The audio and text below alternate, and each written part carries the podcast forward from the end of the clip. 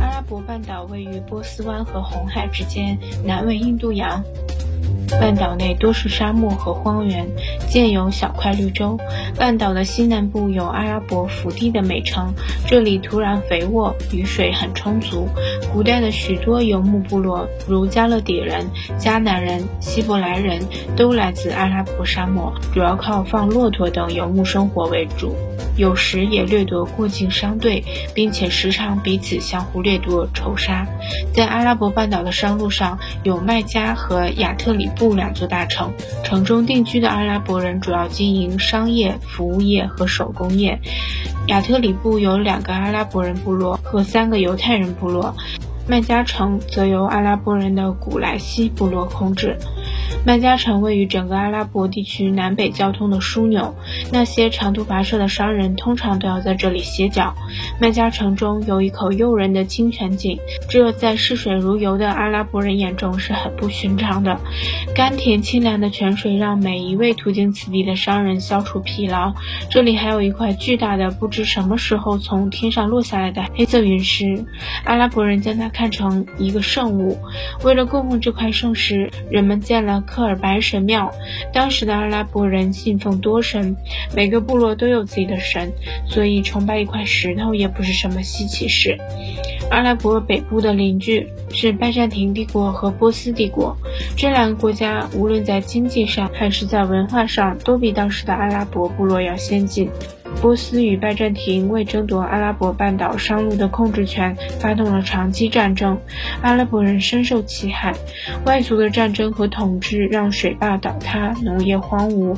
尤其是波斯统治时，商路改走波斯湾，阿拉伯半岛内陆的商路衰败，使商路上靠过境贸易维持生计的部落陷于更加贫困的境地。自然条件的恶劣、生活的穷困、商路的改变、部落的矛盾，让阿拉伯人人经常为争夺牧场和水草而展开血腥的厮杀。这种恶劣的情形继续发展下去，其结果或是阿拉伯人自相残杀，走向灭亡；或者是各部落团结起来，形成统一民族，一致对外。穆罕默德适时而出，创立了伊斯兰教，把阿拉伯人引向了后一条路。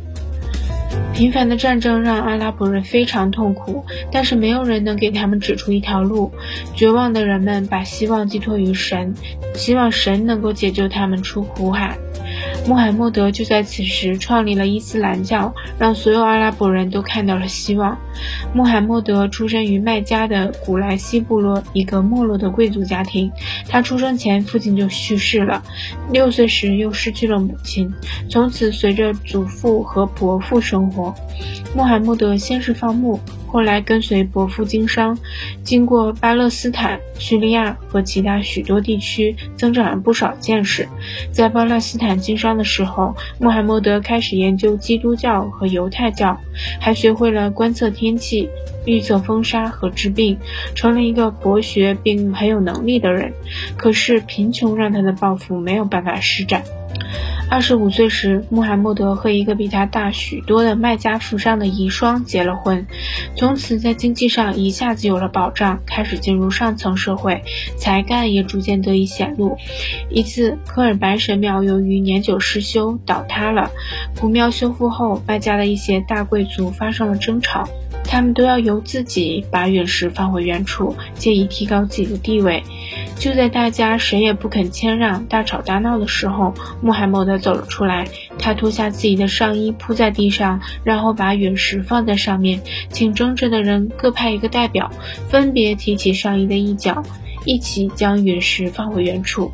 争执就这样平息了，大家纷纷夸赞穆罕默德的聪明和识大体。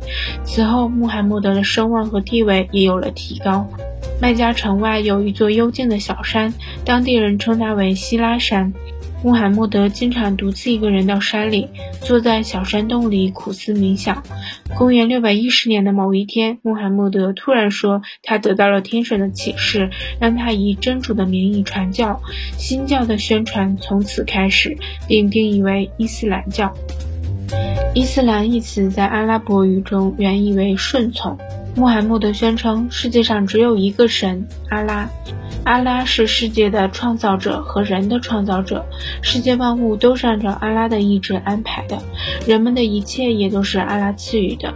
只有生前服从阿拉，死后才能进入天堂，否则死后就会被打入地狱。穆罕默德自称为阿拉的使者，更是阿拉的第一个信徒，所以他就是信徒们的先知，是阿拉派到人间的使者。信仰阿拉的人则被称为穆斯林，意为信仰阿拉和服从先知。不难看出，伊斯兰教的教义就是服从阿拉，服从天知，而且非常严格。穆罕默德之所以强调教徒绝对服从教义，主要还是为了统一人们的信仰和思想。用这种方法来解决社会中存在的各种矛盾。穆罕默德教育教徒顺从是必须的，无论身处何种处境，都要安分守己，因为一切都是阿拉的安排，自己无法改变。此外，伊斯兰教还给教徒们提出了做人的基本准则，如为人行善、买卖公平、救济贫困、照顾孤寡。对于偷盗和欺诈，伊斯兰教是坚决不能容忍的。Thank you.